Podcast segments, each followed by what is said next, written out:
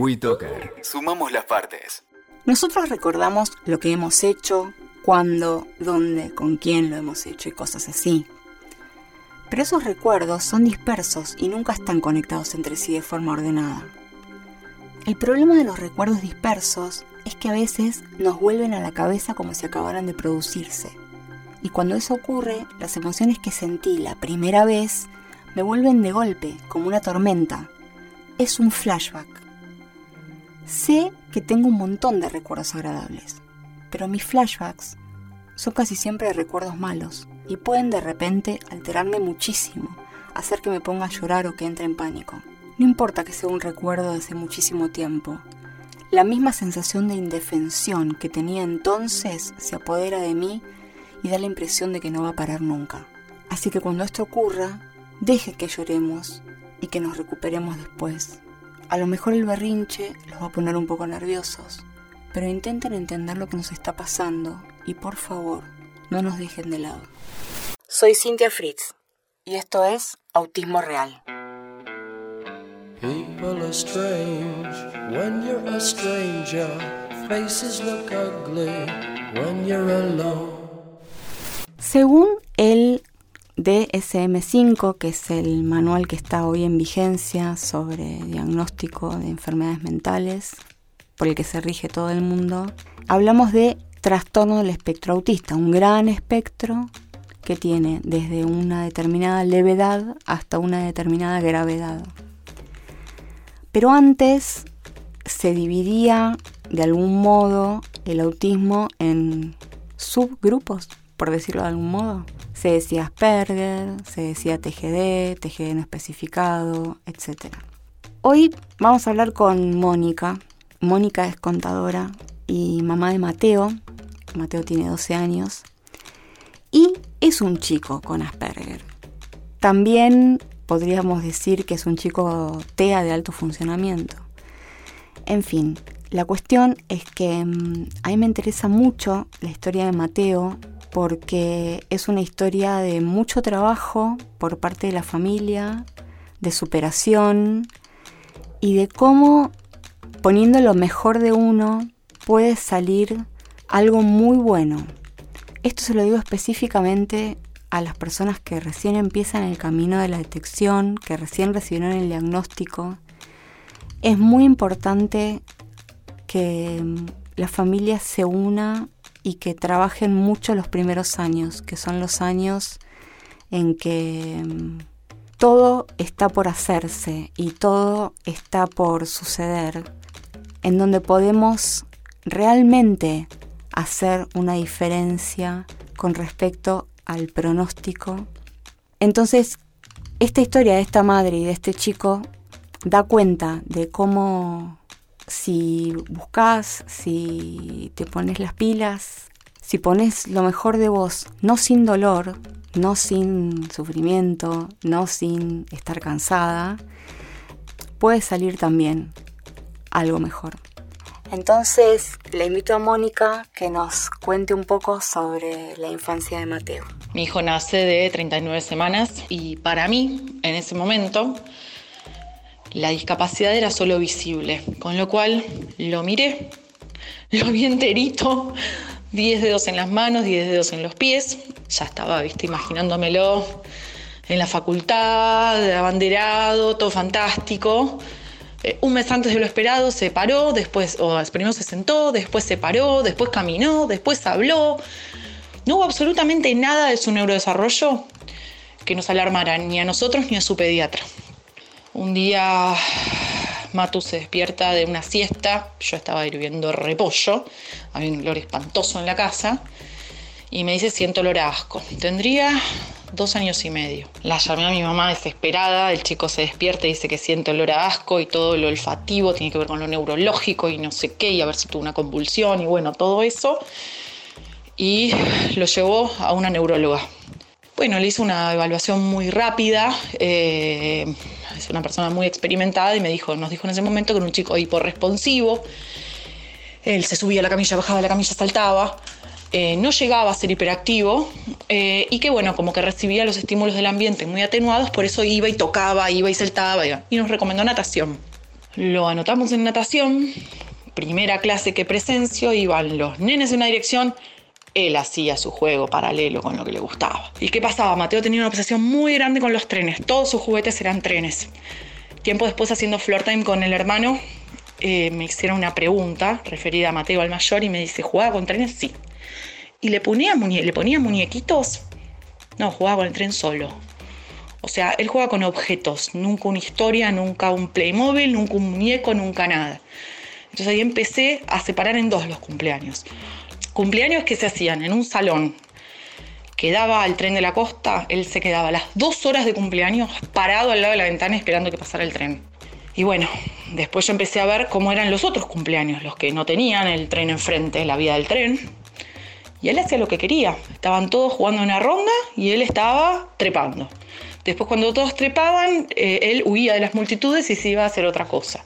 Pero no había una rutina que siguiera. Él hizo sala de 2 y de 3 y en sala de 4 entra con mucha recomendación a un colegio que supuestamente era integrador. En esa sala de 4 ya a mitad de año nos plantea la maestra que posiblemente en sala de 5 tenga que hacer una permanencia hace sala de 4, termina sala de 4, empieza sala de 5.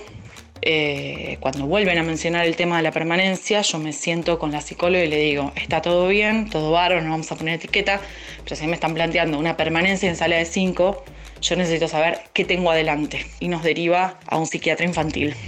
El psiquiatra nos entrevista una vez a nosotros, dos veces a Mateo, y la cuarta vez nos hace la devolución, como que las sospechas que tenía yo eran totalmente fundadas, que Mateo tenía TGD no especificado de alto rendimiento. Yo me acuerdo que en ese momento creí que me moría, literalmente creí que me moría, no entendía nada. Le pregunté si iba a poder ir al colegio, me dijo no sé, va a poder terminar la escuela primaria, no sé, va a ir al secundario, no sé. Eran todos no sé.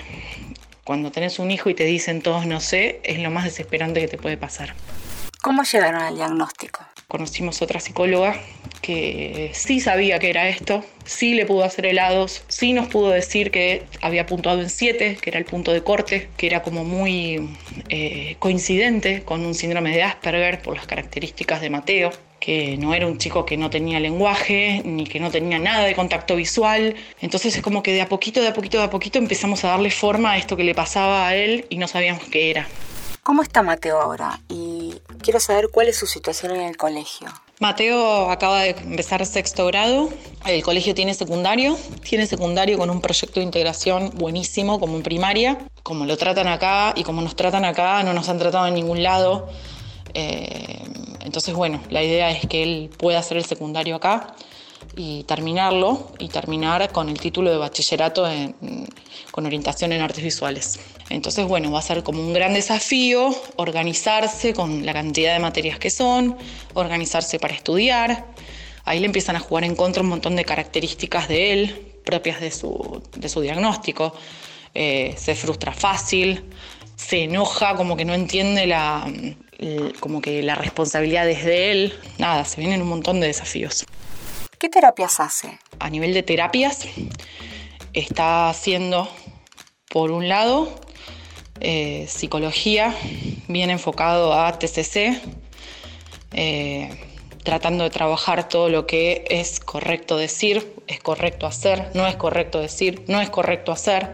¿Qué me quiso decir tal cuando me dijo tal cosa? Porque las lecturas en ese sentido cuestan muchísimo, las lecturas sociales hay que entrenarlo, o sea, hay que entrenarlo para que entienda en un montón de casos lo que le han querido decir. Hay que entrenarlo para que entienda que determinado chiste que hace con el padre no lo puede hacer con la madre y con la hermana. Hay que entrenarlo en todo eso. ¿Cómo ves el futuro, Mónica? Al principio del diagnóstico, en lo único que pensaba es qué va a hacer Mateo cuando sea grande. Y me desesperaba, y me atacaba, y no me llevaba a ningún lado. Y si bien hay un montón de cosas que todavía en mi terapia individual y con mi psiquiatra todavía no terminé de resolver, muchísimas, muchísimas, muchísimas. Eh, no sé por qué extraño motivo logré bloquear el concepto futuro. ¿Será porque tuve otros dos hijos? Será capítulo aparte, pero el mellizo varón tiene déficit de atención con hiperactividad y también está integrado. Pero Guada, la nena, no. Y también me preocupa su futuro. Entonces, capaz que eso me ayudó a, pensar que me preocupa el futuro de todos y me lo corrió un poquitito de eje. Eh, a veces pienso de qué va a trabajar y empiezo a ver para qué cosas siento que es bueno y para cuáles no lo veo bajo ningún punto de vista. Un montón de veces charlamos de eso. El año pasado fue por primera vez con nosotros al campo de unos amigos y le encantó y dijo que se iba a ir al campo con un millón de perros, con todo. Así que nada, eh, le gustan mucho las computadoras. Mi esposo trabaja en sistema y después que nos pasó lo de Mateo, a un montón de compañeros de él que trabajan en sistema los miro y digo, ya casi que los diagnostico con la mirada. Eh, y bueno, como que a nivel de, qué sé yo, de capacidad intelectual podría llegar a serlo.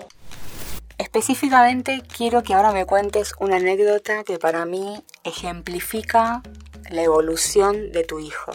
Bueno, hace poco nos pasó, hace una semana, que terminan sexto grado este año y hacen un, acto de fin de año. Entonces, bueno, el profe de música como que los, los separó por grupos. Quedó Mateo con dos nenes más sin grupo y por otro lado quedaron dos también sin grupo. Uno de esos dos tiene por costumbre burlar mucho a los compañeros y bueno, como que dijo, con este grupo de inútiles no quiero trabajar puntualmente se refirió a uno de los chicos, y ese nene se sintió muy mal. Y mm, Mateo le dijo, mira, esforzate tanto, tanto, tanto para el acto que vas a poder demostrarle que estaba equivocado al decirte inútil y que no te quería en el grupo. Y el nene, bueno, nada, estaba muy mortificado y llegó a la casa y se lo contó a la mamá. La semana pasada fui a buscar a los chicos un día al colegio y viene la mamá de este nene, se me acerca, eh, visiblemente emocionada y me dice, yo te quiero felicitar por el hijo que tenés. Mateo lo hizo sentir muy bien a mi hijo. Le dijo que él valía mucho, que se esfuerce, que iba a estar bárbaro y que no podía permitir que nadie le diga si podía hacer algo o no lo podía hacer. Y nada, no lo podía creer. Entonces es como que ver que tu hijo pudo lograr ponerse en el lugar del otro, lo pudo ayudar, lo pudo hacer sentir bien, es súper reconfortante porque me da la pauta de que está empezando a adquirir herramientas para defenderse a sí mismo mirando al futuro, ¿no?